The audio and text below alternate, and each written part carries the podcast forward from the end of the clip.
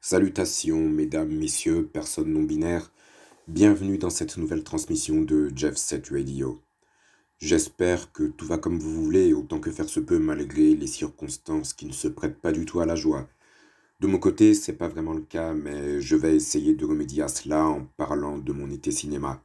Mon été ciné, ça sonne mieux. Bien évidemment, cet été, j'ai vu les films les plus attendus. Across the Spider-Verse, Barbie et Oppenheimer. J'ai aussi vu les films plus niches, The First Slam Dunk et Ninja Turtles Teenage Years. Je me demande si je dois parler des Gardiens de la Galaxie 3, ce film étant sorti avant l'été. Ouais, allez, ouais, je vais le faire. Je vais même commencer par ce film. On connaît les soucis de qualité assez manifestes des derniers projets du Marvel Cinematic Universe. Derniers exemples, l'insipide Ant-Man 3, qui est clairement porté par le possible ex-nouveau grand ennemi du MCU, Jonathan Majors, qui a eu des démêlés avec la justice pour violence conjugale entre-temps, Secret Invasion, sorti après Les Gardiens 3 donc, et bon, de Marvels était bien, était mieux que ce que je m'y attendais, mais il ne casse pas trois pattes à un canard non plus, clairement. Permettez-moi de revenir sur Secret Invasion, le plus gros pétard mouillé de l'année. Je me souviens pas avoir vécu une déception aussi forte entre la façon dont un objet a été vendu et le produit actuel. Je m'attendais à un thriller politique efficace, emmené notamment par un Samuel L. Jackson qui disposerait enfin des conditions appropriées pour déployer son immense jeu d'acteur, ce qu'il ne pouvait pas faire dans les projets du MCU dans lesquels il est apparu puisqu'il n'était pas centré sur lui. J'en attendais vraiment beaucoup de lui. Et les acteurs et actrices choisis pour la série ont un pédigré qui parle indubitablement pour eux et pour elles. De plus, avec les bandes annonces bien ficelées, pour moi les feux étaient au vert. Je voyais absolument pas comment Secret Invasion pouvait bien se vautrer. Et finalement, oh là là, qu'est-ce que c'est pas bien. Le premier épisode n'était pas mauvais, mais à chaque épisode qui sortait, ça devenait de plus en plus horrible à regarder. L'intrigue du est-ce que tel ou tel est un scroll ou pas est une vaste blague très mal gérée. Et puis je me doutais que cette série serait avare en scène d'action, ça me gênait pas plus que ça du moment que la qualité des dialogues était au rendez-vous. Eh bien, devinez quoi Il a été pitoyablement manqué ce rendez-vous. La plupart du temps, quand il parle, c'est pas très intéressant. En fait, des fois, quand les persos parlent dans cette série, c'est soit pour dire que Nick Fury est hors course, soit pour dire que c'est pas la peine de s'occuper de Nick Fury parce qu'il est hors course. Nick Fury, justement. Dans la série, on apprend que le snap de Thanos dont il a été victime a eu un impact certain sur son mental. Ce n'était plus qu'une coquille de lui-même. J'aurais voulu que ça se soit exploré en profondeur, mais c'est resté très en surface. C'est abordé vite fait et basta. Le pauvre Samuel L. Jackson, pour une série avec son personnage en tant que point névralgique, le matériel qu'on lui a donné est absolument indigne de son standing, indigne de ce qu'il peut faire. Et Emilia Clarke, je suis désolé de le dire, mais c'est de loin le maillon faible de la série pour moi. L'ayant suivi pendant presque dix ans dans Game of Thrones, comme tout le monde, je sais que c'est pas une mauvaise actrice, bien au contraire, mais dans Secret Invasion, voilà, elle est pas bonne. Et puis son rôle n'aide pas. Une scroll adulte qui se comporte comme un cliché typique et ridicule de l'ado rebelle qui s'est jamais remise de la mort de son père et dont il faut que son père meure à son tour pour qu'elle cesse ses diableries enfantines. Emilia Clarke, le plus gros gâchis de la série avec celui de Samuel L. Jackson.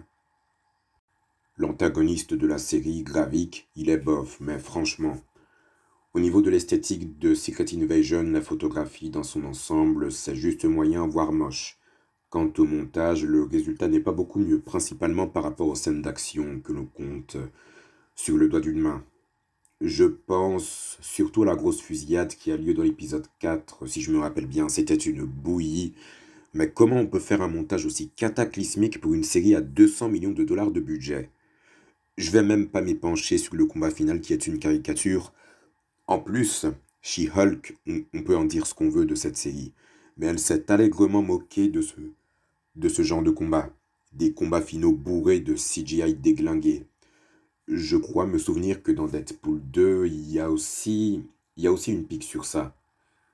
Non, mais Non mais voilà, les acteurs et actrices pour la plupart, ils ont fait de leur mieux avec ce qu'on leur a confié comme matériel.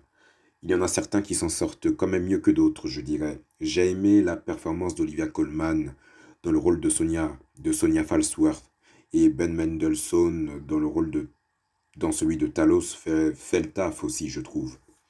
J'ajoute aussi l'actrice qui joue la femme Skrull de Fury, Vara, incarnée par Charlene Woodward. Elle se débrouille pas mal, mais la relation entre elle et Fury, j'y crois pas, ça prend pas avec moi. En toute vérité, quand Fury lui parle, j'ai l'impression qu'il parle, qu'il ne parle, je n'ai pas l'impression qu'il parle à sa femme, j'ai l'impression qu'il parle à une camarade. Je sais pas comment j'ai fait pour regarder cette série jusqu'au bout, mais j'y suis parvenu. Très péniblement cependant. J'avais la conviction que Secret Invasion serait la série qui relèverait le niveau global des projets du MCU. Et je continue de penser que le potentiel était là. Il y avait la place pour proposer quelque chose d'audacieux, qui dépoussiérerait la ligne classique du MCU comme les Éternels ont tenté de le faire, avec plus ou moins de succès. Malheureusement, cette série n'a pas su éviter de s'enfermer dans un carcan douloureusement convenu à l'instar de bien des projets qui l'ont précédé, et on ne peut qu'amèrement le regretter. Oui, on ne peut qu'amèrement le regretter. Samuel L. Jackson en premier lieu. Bon, je pense que j'ai bien digressé Secret Invasion. Je devais commencer à parler des Gardiens 3, mais Secret Invasion faisant partie du MCU, quelque part c'est lié, donc c'est pas comme si j'étais hors sujet en fait. Allez, les Gardiens 3. Je l'ai déjà dit, on connaît l'état chancelant du MCU. D'aucuns pourraient estimer qu'il y a une Marvel fatigue qui est de plus en plus aiguë. Je pensais aussi pendant un certain temps que c'était une Marvel fatigue, mais après réflexion, je pense dorénavant que c'est pas les projets du MCU en eux-mêmes qui fatiguent les gens, parce que ça fait plus de 15 ans qu'ils sortent de façon pratiquement ininterrompue, hormis l'arrêt forcé dû à la pandémie de Covid-19. Ce qui saoule les gens, c'est plutôt les projets du MCU qui oscillent entre le moyen et le mauvais. Oui, le public est moins tolérant avec les films et les séries du MCU qui sont pas très bien, voire des purges. Il y a qu'à voir Ant-Man 3, le bouche à oreille sur la bien piètre qualité de ce film a fait son effet. Il a été assez boycotté, ce qui a entraîné son échec au box-office. Dans le cas contraire, Black Panther 2, bon. La mort prématurée de Chadwick Boseman n'y a sûrement pas été étrangère, mais ce film a bien tenu son rang et a satisfait les attentes en général, ce qui a été traduit par les recettes engrangées. Après la déception Ant-Man 3 et toutes les diableries autour de Jonathan Majors, Marvel Studios devait très fortement espérer gagner un moment de répit avec les Gardiens de la Galaxie 3 qui lui-même a subi une gestation pour le moins ardue, ayant notamment pris un coup d'arrêt brutal suite au renvoi de James Gunn par Disney après que plusieurs tweets de pointeurs de sa part aient été déterrés, par un type d'extrême droite me semble-t-il. Je ne vais pas revenir en détail dessus, mais Disney a réengagé Gunn. Il a pu finir les Gardiens, de la Gala les Gardiens 3 après le lockdown lié à la pandémie, et il est sorti en mai dernier. Enfin, six ans après le deuxième volet. Je me souviens qu'à l'époque de la sortie des Gardiens de la Galaxie 3, j'avais pas vraiment d'attente.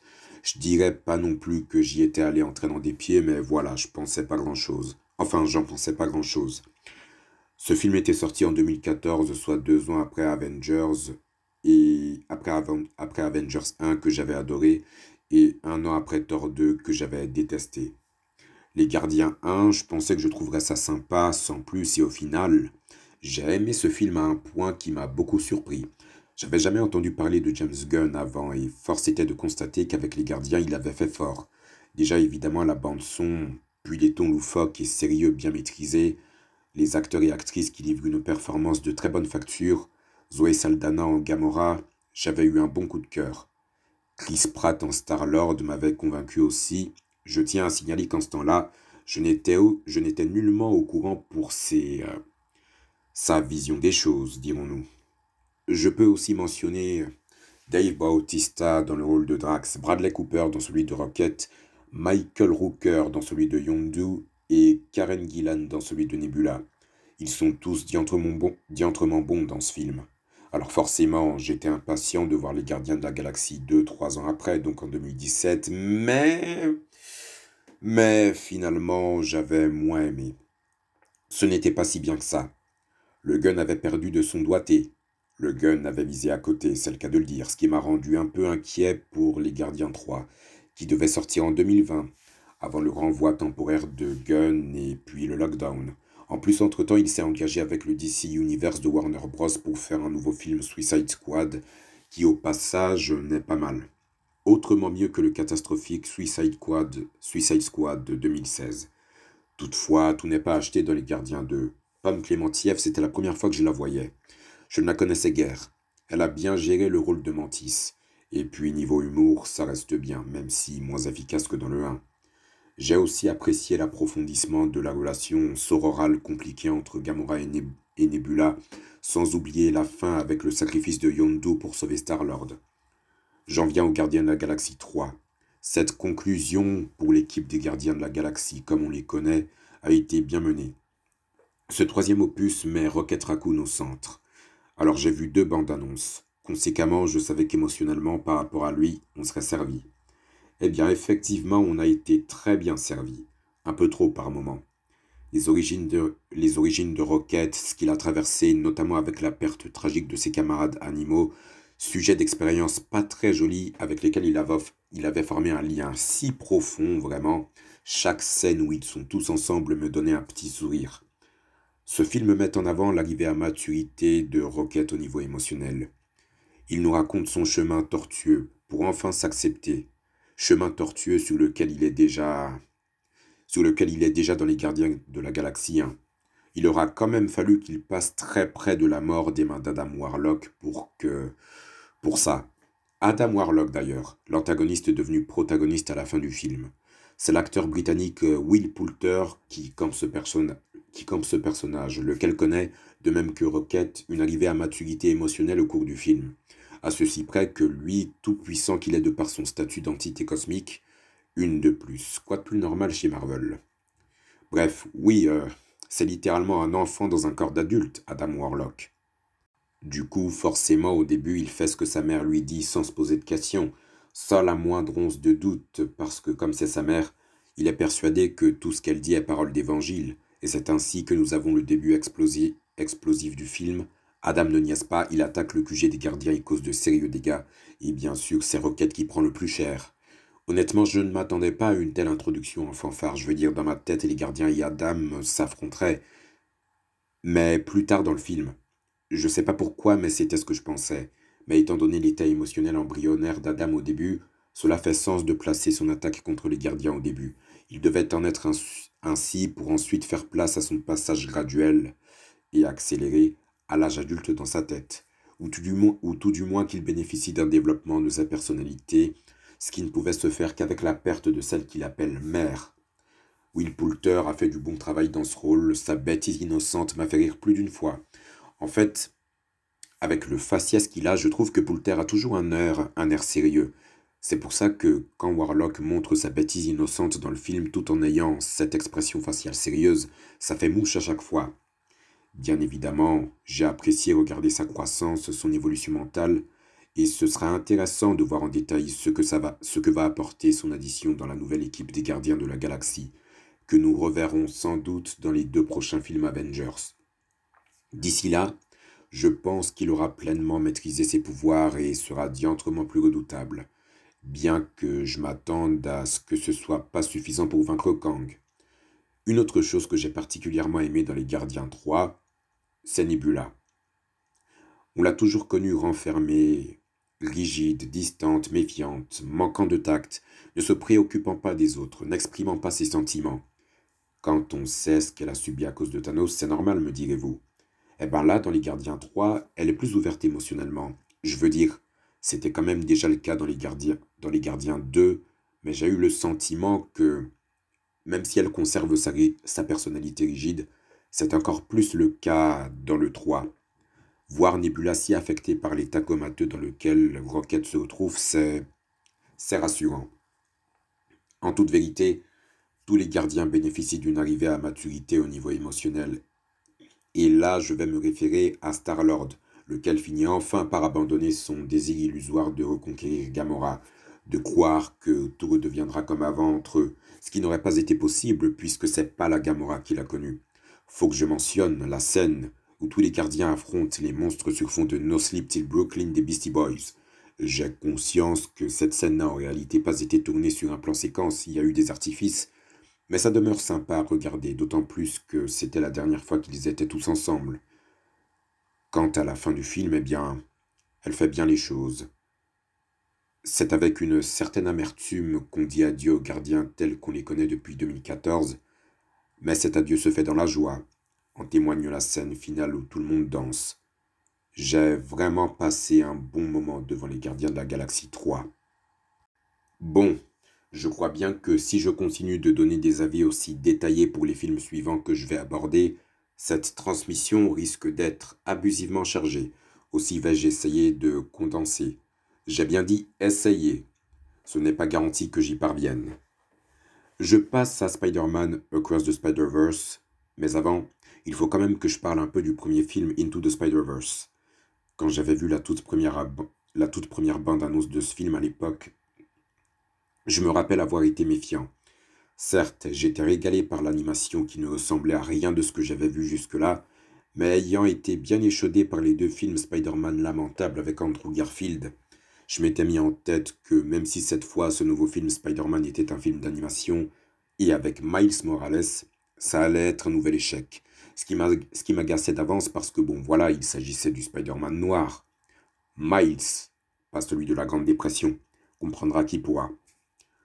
Alors j'étais allé voir Into the Spider-Verse en traînant lourdement des pieds, et heureusement, mais heureusement que je l'ai fait. Je ne vais pas revenir sur ce film en détail, je dirais simplement que j'ai reçu une soufflante d'une intensité que je n'avais guère connue depuis des lustres, sans exagération.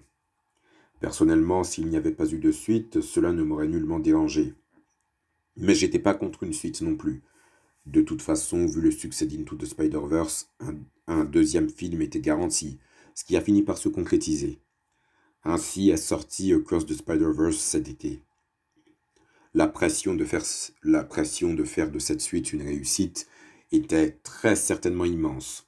On parle tout de même d'un film d'animation qui, a complètement, qui a complètement bousculé les standards de ce médium, et même du cinéma tout genre confondu, il faut le dire. En tout cas, Contrairement au premier film, je ne suis pas du tout allé voir cette suite en traînant des pieds.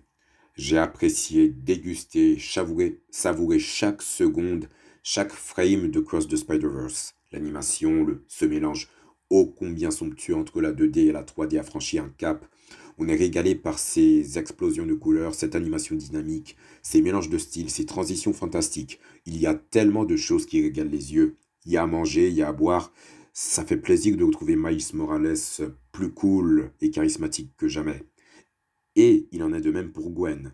La Spider-Woman que j'attendais en particulier, c'était Jessica Drew, la Spider-Woman noire doublée Paris Sarray, connue pour être la créatrice de la série HBO Insecure. Comme je m'y attendais, elle ne m'a pas du tout déçu, elle a rendu une bien bonne performance dans le rôle de Jessica. Spider-Verse 2 dure plus longtemps que le premier, un peu plus de deux heures me semble-t-il. C'était pas rédhibitoire pour moi, au contraire, mais j'ai lu ça et là qu'un certain nombre de personnes avaient trouvé le film un peu trop long, surtout quand le festival artistique ne s'arrête jamais, quand il y a une pléthore d'informations à absorber quasiment tout le temps parce que Spider-Verse Spider 2 peut être énergivore, j'en conviens. Concernant le scénario, c'est du haut niveau. Le Spider-Verse est abordé en détail, c'est le multivers des Spiders, ce qui offre un éventail de possibilités scénaristiques, d'où la crainte légitime que l'équilibre et la permanence de la trame soient très négativement impactés, mais heureusement ça n'arrive pas dans le film. La toile d'araignée a été très bien tissée et est très solide là-dessus. J'ai parlé de Spider-Woman, faut aussi que je mentionne Spider-Punk, incarné par Daniel Kaluuya, phénoménal dans sa performance complètement détachée. Le Spider-Man indien est génial aussi. Mumbatan, la fusion entre Bombay et New York est sublime. Et la Spider Society et Spider-Man 2099 et la course-poursuite à travers la Spider Society et cette diablerie de cliffhanger. Au demeurant, j'étais pas sûr qu'Oscar Isaac soit le choix adéquat pour Spider-Man 2099, mais il m'a agréablement prouvé que j'avais tout faux.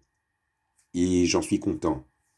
En revanche, comme je l'ai dit précédemment, ce film peut être énergivore, plus ou moins selon les personnes. J'ai lu et entendu des gens dire que le regarder les avait épuisés d'une manière qu'ils n'avaient jamais connue devant un film. Avec le recul, j'avoue que par petits moments, je ressentais cette fatigue.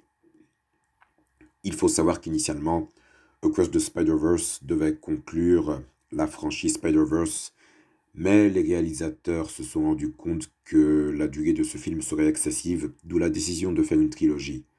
Gageons que le troisième film, Beyond the Spider-Verse, soit une réussite également, auquel cas, à mes yeux, la trilogie Spider-Verse entrera dans le panthéon des meilleures franchises cinématographiques de tous les temps. Et pour cela, je suis prêt à attendre le temps qu'il faut, parce qu'après avoir appris pour le scandale derrière le développement de Spider-Verse 2, je me disais bien que, le, que Spider-Verse 3 ne sortirait finalement pas l'année prochaine. Dans ce cas, je réitère, j'attendrai le temps nécessaire. Et j'espère vraiment que cette fois-ci, la santé physique et mentale des animateurs et animatrices sera privilégiée. Oh, et il faut également, j'ai failli oublier de le mentionner, mais la tâche dans ce film, quelle progression la tâche il passe de simple guignol qui a du mal à maîtriser ses pouvoirs à véritable menace, une menace inquantifiable. Et dans Spider-Verse 3, je pense que ce sera lui l'antagoniste final. Certainement. En tout cas, j'ai bien hâte. Je passe à un film qui m'a véritablement pris par surprise, que je ne m'attendais absolument pas à aimer autant, de First Slam Dunk. Au cas où il y en a qui connaîtraient pas le manga, Slam Dunk est un manga de basket dans lequel on suit un loupard aux cheveux rouges qui a de bonnes prédispositions pour le basketball et va ainsi s'engager dans ce sport.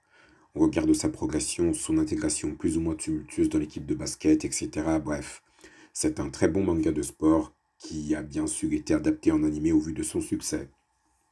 Et donc, plus de 25 ans après la fin du manga est sorti le film de First Slam Dunk cet été, réalisé par Takehiko Inoue, qui est l'auteur du manga. Il a travaillé sur ce film dans le plus grand secret et le pari qu'il a décidé de faire était sacrément osé, c'est-à-dire adapter la fin du manga. Oui, il a décidé d'adapter uniquement le dernier match du manga. Je devrais dire deux paris en fait, car en sus de ça, il a aussi fait le choix de centrer le film sur un personnage qui n'est pas central dans le manga. Je l'ai dit un peu plus tôt, le personnage principal de Slam Dunk, c'est un loup-bar aux cheveux rouges il s'appelle Anamichi Sakuragi, tandis que dans ce film de First Slam Dunk, c'est Ryota Miyagi qui est dans le spotlight, c'est le plus petit de l'équipe. Ces deux parties pris par Inoue sont-ils des réussites? Pour moi, c'est un grand oui, particulièrement concernant Miyagi, dont l'histoire personnelle se dévoile à coups de flashback. Et quelle histoire il a, à base de tragédie familiale, d'immense solitude. Quand je lisais le manga, je n'avais pas spécialement d'opinion sur Miyagi, mais grâce à ce film, dans lequel il a bénéficié d'un développement soigné et qualitatif, je me suis mis à l'apprécier, à le trouver brave et inspirant. Concernant le match de basket, on est accroché de bout en bout. Franchement, la 3D, la réalisation, les mouvements de caméra, la musique, les mouvements des joueurs sur le terrain qui sont très réalistes, comme des vrais joueurs de basket, quoi. Et la tension qui suinte de ce match, cette tension maximale. Ayant lu le manga, je connais son issue, pourtant je n'ai pas pu m'empêcher d'être tenu en haleine tout le long. Je me dis que c'est sûrement parce que ce match a pris vie grâce à son adaptation en film, un diable de film. Inoue a fait de l'excellent travail. Dire que c'est son premier film. Néanmoins, un reproche que je dois quand même lui faire, c'est les flashbacks qui cassent le rythme selon, selon moi. C'est mon seul point noir. Hormis cela, The First Slam Dunk, formidable tout comme l'autre film d'animation que je vais aborder, qui j'espère sera le catalyseur d'une renaissance populaire de cette licence auprès du grand public. C'est le film d'animation Les Tortues Ninja, intitulé Teenage Mutant Ninja Turtles Mutant Mayhem ou Ninja, Ninja Turtles Teenage Years en VF. Je suis allé le voir en VO, bien sûr, même si ça m'aurait pas dérangé de le voir en VF, vu qu'il ne s'agit pas d'un film d'animation japonais. Perso, ma première connexion avec les Tortues Ninja s'est faite, à l'instar de pas mal de milléniaux, avec le fameux dessin animé avec le générique Tortue Ninja, Tortue Ninja, Tortue Ninja, Tortue Ninja. Bref, je le regardais souvent, j'aimais beaucoup. Puis il y a eu aussi la série live qui passait sur TF1 Jeunesse, sans parler du crossover avec les Power Rangers. Je sais qu'il y a eu d'autres séries d'animation. Ah oui, j'ai j'ai aussi regardé la série d'animation qui était diffusée sur Jetix. Pas mal celle-ci aussi. Après, les autres séries d'animation qui sont sorties, je ne les ai pas regardées. Je sais juste que dans une de ces séries d'animation, John Cena prête, prête sa voix à Shredder. Oh d'ailleurs, John Cena prête justement sa voix à un méchant, à un antagoniste euh, dans le nouveau film d'animation euh, qui s'appelle Rocksteady. Pas la peine que je m'arrête euh, sur les films live action de Michael Bay. J'ai peut-être tort, mais, mais ces dernières années, j'avais l'impression que les Tortues Ninja, la licence, avait perdu de sa superbe, de son attrait, ou plutôt qu'elle n'était pas aussi connue par qu'elle n'était pas aussi connue par la Gen Z que par les milléniaux. Et si tel est bien le cas, cela expliquerait le choix de faire des quatre tortues des adolescents dans le film d'animation, pour assembler une audience faisant partie de la Gen Z. Pendant mon visionnage de la première bande-annonce, j'étais sacrément emballé. Franchement, on ne répétera jamais assez la façon dont Into the Spider-Verse a donné un souffle révolutionnaire dans l'animation, souffle qui est toujours aussi intense cinq ans après, et dont a donc bénéficié TMNT Mutant Mayhem. Quel coup de cœur j'ai eu pour le style d'animation, ce mix entre 2D et 3D bien stylisé qui a clairement Spider-Verse pour inspiration.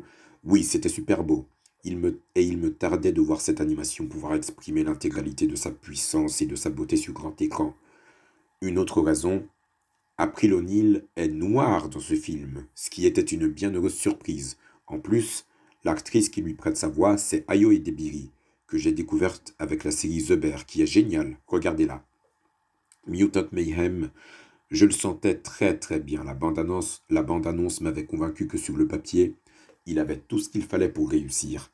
Il était évident qu'il avait été fait avec beaucoup de soin et de passion avant l'objectif d'engranger le plus de bénéfices possible au box-office. Et donc, je me suis empressé d'aller voir ce film au ciné dès qu'il est sorti en France, et j'ai adoré. J'ai adoré ce nouveau style d'animation, est un énorme festin visuel qui réussit à ne pas être potentiellement fatigant, contrairement à Spider-Verse 2. C'est magnifique, à en tomber, les tortues, enfin tous les personnages, les combats, les décors, New York, les égouts. J'ai même aimé regarder les égouts. Vous rendez-vous compte? Sans parler des multiples références pop culture, dont une qui m'a particulièrement plu. Les acteurs qui doublent les personnages sont tous au top dans leurs performances respectives, Ayo et Debiri en premier lieu. C'est totalement objectif. Concernant le scénario, bon, je sais qu'à comparaison n'est pas raison, mais le scénario de Mutant Mayhem n'est clairement pas du même acabit que celui de Spider-Verse 2, pas aussi profond, pas aussi prenant. Il demeure simple. Le message passe efficacement. Il n'y a pas forcément besoin d'une écriture brillantissime pour qu'un film soit intéressant. Et je chipote, mais j'ai été plutôt plutôt déçu que le personnage auquel Giancarlo Esposito prête sa voix ne soit présent que pendant cinq petites minutes. J'aime beaucoup Giancarlo Esposito, j'aurais voulu l'entendre durant tout le film. Quant à l'antagoniste, il est générique. Enfin, l'antagoniste principal, bien sûr. Oui, il est générique, mais il fait le travail. Encore une fois, sur le papier, ce film avait tout pour réaliser une belle perf au box-office. Mais il est sorti en pleine grève des scénaristes et des acteurs, que j'ai soutenu jusqu'à la fin, bien sûr. Et ça a malheureusement entraîné son flop injuste. C'est vraiment, vraiment dommage. Je visualisais vraiment un parcours similaire à celui qu'a eu le merveilleux chapeauté 2. Ça n'a néanmoins pas empêché le feu vert pour une suite de Mutant Mayhem, ce qui m'a beaucoup réjoui. Je pense que quand cette suite sortira, elle connaîtra l'explosion que le premier aurait dû connaître dans des circonstances normales. Teenage Mutant Ninja Turtles Mutant Mayhem est fun, drôle, vibrant, vivant, excitant, passionnant, entraînant, enivrant. Nous avons affaire à un nouveau film qui marque l'industrie de l'animation de son empreinte sur le chemin pavé par les films Spider-Verse. À présent, place au plus gros film de l'année. Je suis allé voir le film Barbie cet été avec des camarades. Avec certaines d'entre eux, on a joué le jeu à fond et on s'est vêtu de rose. Enfin, moi, j'avais une, chemise de rose à fleurs, tel était le thème. Avant d'enfin aller le voir, je n'avais entendu et lu quasiment que des critiques très très élogieuses sur ce film. Mais il fallait que je le voie pour me faire mon avis, bien sûr. De plus, J'étais sacrément hypé par la pluie de très bonnes critiques, ce qui faisait que je craignais de ne pas être aussi satisfait que je le souhaitais. Perso, j'ai vu que deux films de Greta Gerwig, Lady Bird, que j'avais trouvé vraiment insipide, et Les filles du Dr March, qui m'avaient beaucoup plus enchanté. Donc j'espérais que Barbie me permette de continuer sur cette lancée par rapport à cette réalisatrice. En toute vérité, eh bien, j'apprécie le travail de Margot Robbie. C'est une actrice de haut calibre, et il faut le dire, c'est une femme magnifique. Elle a la beauté idéale pour incarner Barbie, la beauté, enfin la Barbie principale. Mais ce qui me motivait le plus à vouloir regarder ce film, c'était Shooty Gatois, l'acteur qui joue dans la série Netflix Sex Education. Il a le rôle d'Eric F. Young. C'est mon perso préféré dans la série. Je voulais voir sa performance en particulier dans Barbie. D'ailleurs, Greta Gerwig semble avoir eu un coup de cœur pour Sex Education parce que d'autres acteurs et actrices de cette série sont dans Barbie. Mon autre source de motivation pour voir ce film, c'était Issa Rae, tout comme pour euh, Across the Spider-Verse. Bon, il y a aussi Ryan Gosling, dont j'étais assez curieux de voir ce qu'il donnerait. Et donc, du début à la fin, Barbie fut un diable de délices. Déjà les décors, Barbieland est super bien fait. Et les actrices et acteurs qui jouaient plusieurs versions de Barbie et Ken, je trouve que ça se ressent pleinement qu'ils prenaient énormément de plaisir pendant le tournage. Leurs prestations respectives respirent la joie, même si certains d'entre eux ne prononcent qu'une seule phrase.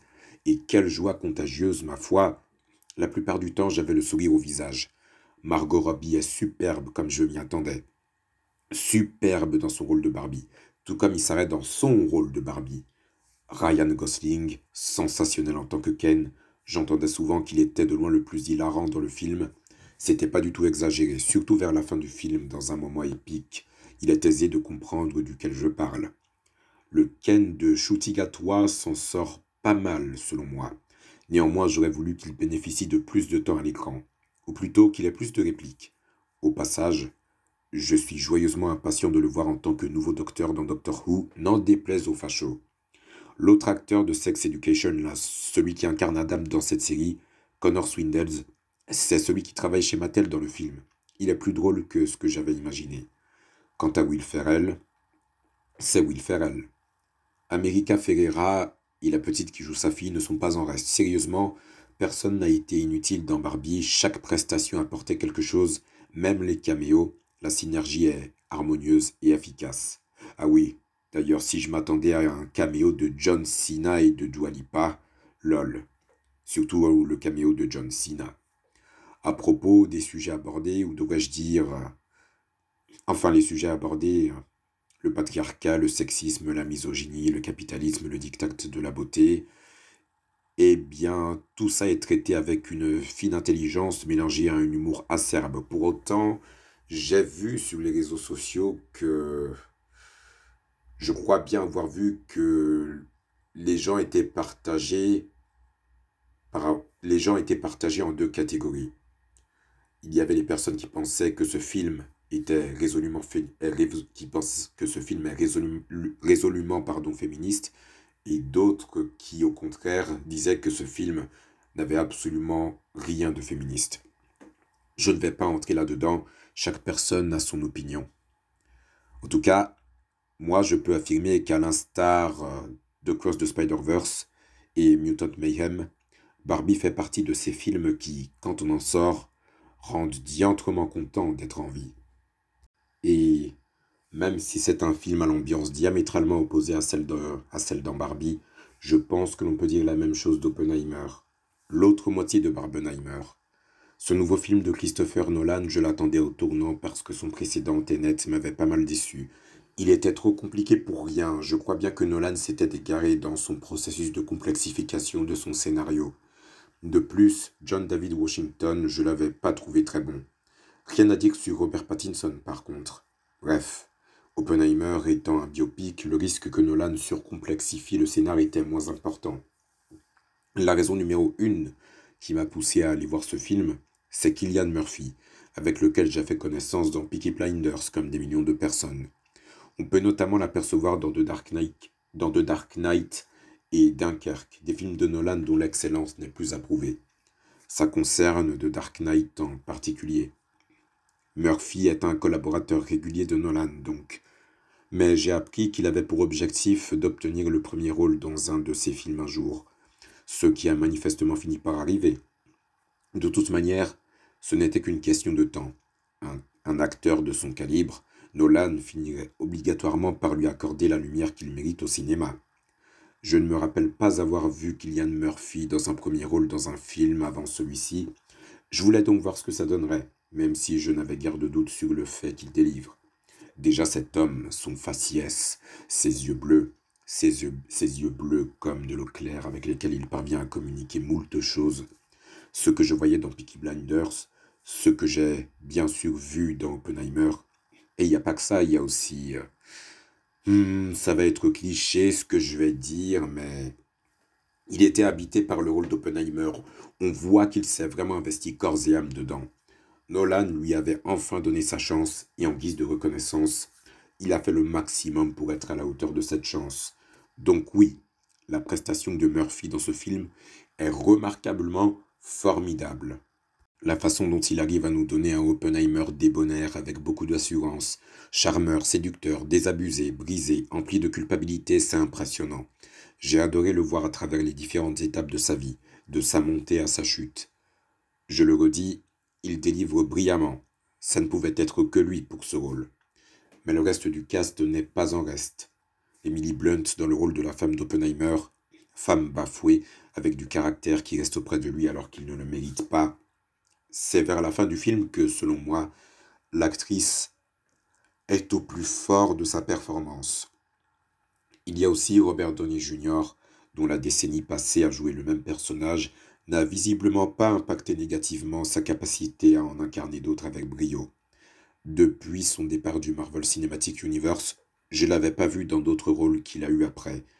Je sais qu'il a joué dans Doolittle, qu'il a joué le personnage éponyme, mais apparemment c'est d'un nul. Alors, je n'ai jamais regardé le film. En tout cas, dans Oppenheimer, il m'a sacrément convaincu. Son personnage d'une telle perfidie qui s'emploie méthodiquement à provoquer la disgrâce d'Oppenheimer à cause d'un malentendu issu de sa jalousie, mais c'est plaisant à voir du fait du travail de haut vol de RDJ. Matt Damon aussi est très bien, même si, hormis Killian Murphy, j'ai une préférence j'ai une préférence prononcée pour Blunt et RDJ. Cette ossature d'acteur, ce quatuor que j'ai mentionné, forme le cœur du film et lui donne toute sa consistance. Toutefois, même si elle n'est là qu'un court instant, Florence Pugh s'est très bien débrouillée avec le matériel que Nolan lui a donné. Jean Tatlock, le personnage qu'elle incarne, communiste sulfureuse avec laquelle Oppenheimer s'est adonné à la danse couchée. Elle a une diable de présence à l'écran, cette actrice, et quelle femme aussi, il faut le dire. Concernant la photographie, elle est immaculée, tout simplement. Les images sont archi-qualitatives, notamment celle avec les atomes.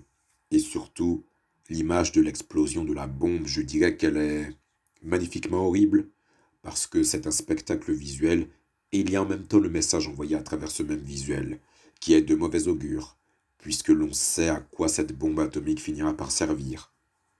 Pendant les trois heures qu'a duré Oppenheimer, j'ai pas ressenti le temps passer. Je ne me suis pas ennuyé, contrairement à Avatar 2 où c'était un véritable calvaire. Non, le scénario d'Oppenheimer n'est pas inutilement exagérément complexe à l'instar de celui de Tenet. Il est soutenu, on reste accroché, les dialogues sont pratiquement toujours source d'intérêt, plus particulièrement à la fin du film. Puis la bande son, elle est meilleure que celle de Tenet, ça c'est sûr.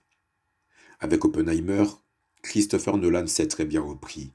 Sa trilogie Batman mise à part, je sais qu'Interstellar bénéficie d'une aura très spéciale auprès des fans de Nolan, et même auprès des cinéphiles, des personnes qui regardent des films.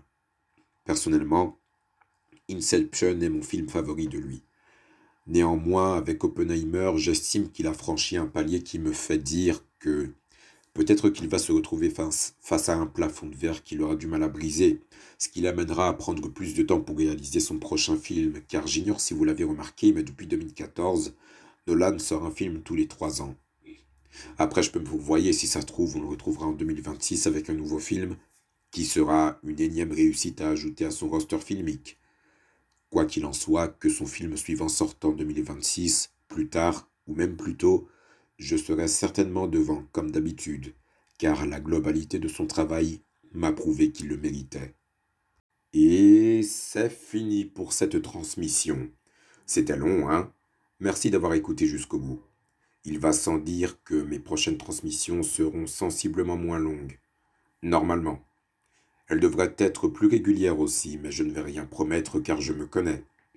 Si cette transmission fut un plaisir pour vous, vous pouvez le montrer en notant mon podcast avec un 5 étoiles sur Spotify, Apple Podcast ou d'autres plateformes, afin d'augmenter sa visibilité et de le faire monter.